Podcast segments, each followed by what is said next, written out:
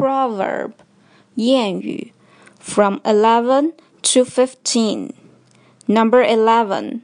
患难见真情 A friend in need is a friend indeed. A friend in need is a friend indeed. Number 12.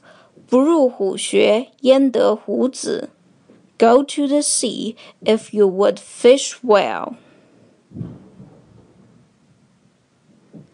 Go to the sea if you would fish well.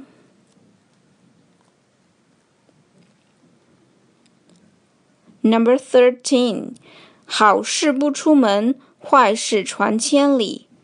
Bad news travels fast.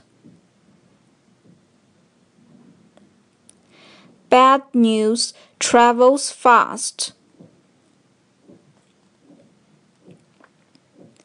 Number fourteen，好的开始是成功的一半。Well begun is half done. Well begun is half done.